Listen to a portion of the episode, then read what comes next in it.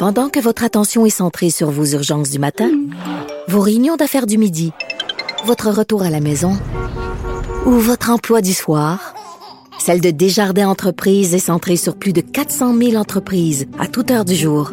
Grâce à notre connaissance des secteurs d'activité et à notre accompagnement spécialisé, nous aidons les entrepreneurs à relever chaque défi pour qu'ils puissent rester centrés sur ce qui compte, le développement de leur entreprise.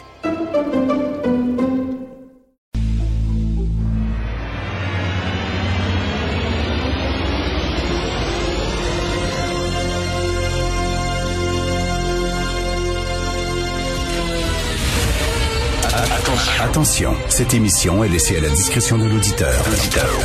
Les propos et les opinions tenues lors des deux prochaines heures peuvent choquer. Peuvent choquer. Oreilles sensibles s'abstenir. Richard Martineau. Martino. Un animateur pas comme les autres. Richard Martineau. Cube Radio. Bonjour, bon lundi, merci d'écouter Cube Radio tout le monde. Alors, écoutez, il y a un an, très exactement, ben, euh, pas très exactement, mais c'était le 30 janvier 2020. Alors, le 30 janvier 2020, il y avait un texte dans le Journal de Montréal et le Journal de Québec. C'était Horacio Arruda qui disait aux gens qu'il ne fallait pas porter le masque. Alors, il avait, il a, il a pris position, il a dit, écoutez, il faut pas porter le masque. D'ailleurs, il dit, c'était si bon que ça, si c'était si salvateur que ça, j'en porterais un au moment où je vous parle. Donc, il disait aux gens, pas il disait aux gens là que le masque c'était pas, c'était pas génial, c'est pas. Il dit, il faut pas en porter. C'était il y a un an. Là, vous allez me dire, ben oui, mais en un an, il y a beaucoup de choses qui ont changé. C'est facile maintenant euh, de dire qu'il était dans le tort, qu'il était complètement dans le champ, euh, parce que, bon, mais regardez ça, en 1997, l'été 1997, donc 13 ans avant que M. Arruda, notre directeur de la santé publique, dise aux gens de ne pas porter le masque. Il y avait l'Institut national de santé publique du Québec qui ont publié une étude exhaustive de 52 pages sur comment euh, les meilleures façons de lutter contre les pandémies. Et ça, c'était dans la foulée du H1N1, puis bon, l'influenza et tout ça. Et, voici la, la recommandation principale de l'Institut national de santé publique. Le port du masque en communauté devrait être considéré comme une mesure de protection volontaire promouvoir dès le début d'une pandémie, tout en reconnaissant qu'il ne s'agit pas d'une protection absolue.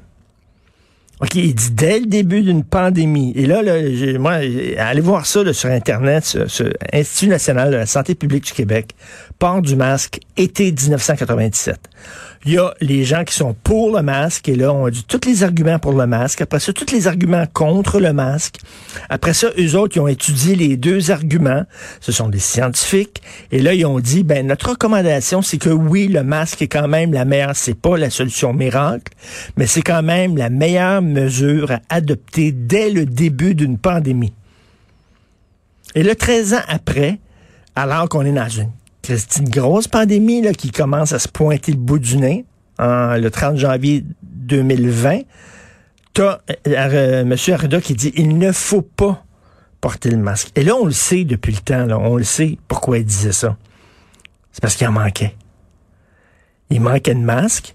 Puis il avait peur de dire, si s'il disait il faut porter un masque, il avait peur qu'il y ait une ruée vers les masques, que les gens voient qu'il en manque, et là qu'il y a les gens, il y a une grogne populaire, les gens sont furieux, etc. Et là, d'après moi, ils se sont dit, comme en France, en France, ils ont fait exactement la même chose. Il manquait de masques en France. Alors ils ont dit, euh, non, non, il faut pas porter de masque et tout ça, mais le vrai message, c'est qu'il en manquait. Et la question, pourquoi il en manquait? Ben, vous le savez, j'en ai déjà parlé de ce reportage-là, qui est malheureusement passé dans le beurre. Je, je comprends pas comment ça se fait, les gens ont pas allumé sur ce reportage-là. C'est un reportage euh, très sérieux du réseau Global qui disait qu'au début de l'épidémie en Chine, les Chinois, le régime chinois savait que ça s'en venait très fort, qui avaient un Christi de gros problème. Et vous savez qu'ils empêchaient même leurs chercheurs et leurs médecins d'en parler ouvertement. Hein. C'était vraiment la chape de plomb. Fermez vos gueules.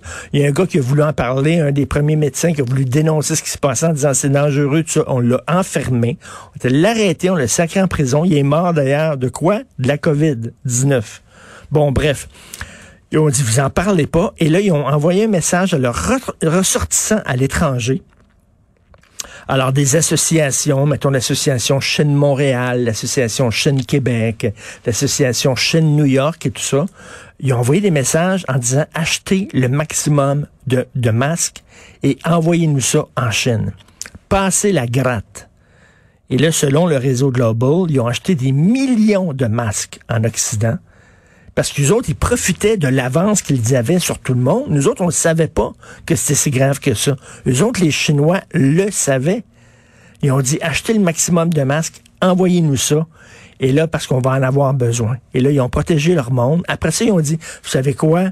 On a perdu le contrôle, c'est une grosse pandémie, puis tout ça. Puis là, il y avait un manque de masques.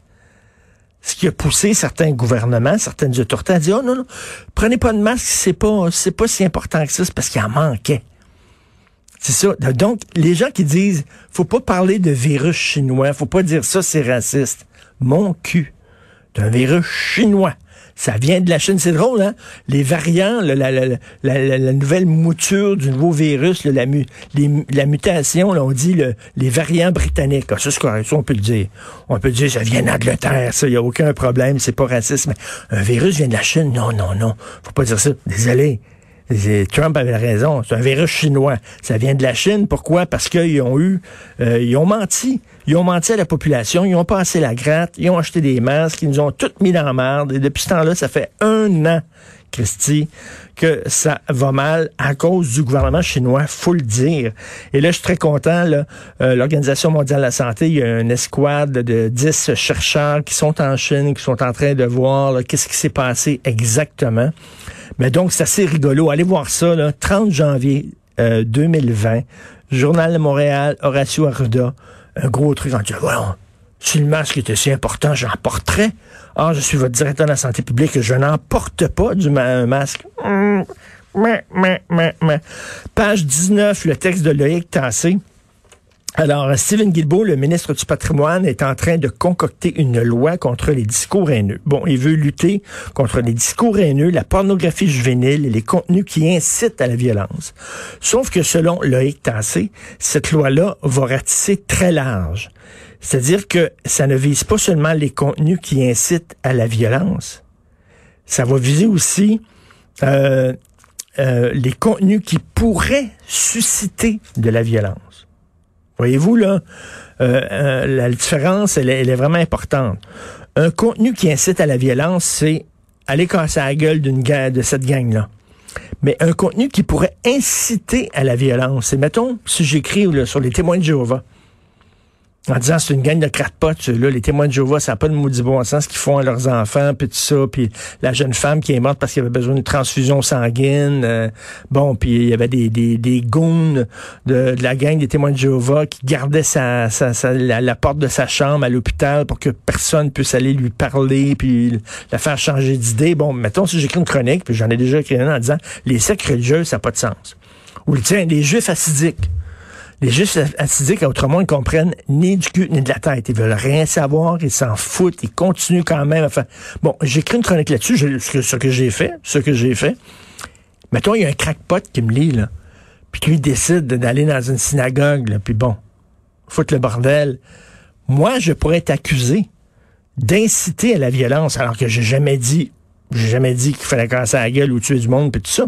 J'ai rien dénoncé euh, des religieux crackpots, extrémistes. Donc là, les crackpots, il y en a partout. Là. Quand tu écris une chronique, tu peux pas dire, ben là, je vais faire attention parce que d'un coup qu'il y a un crackpot, on, on critiquerait plus personne.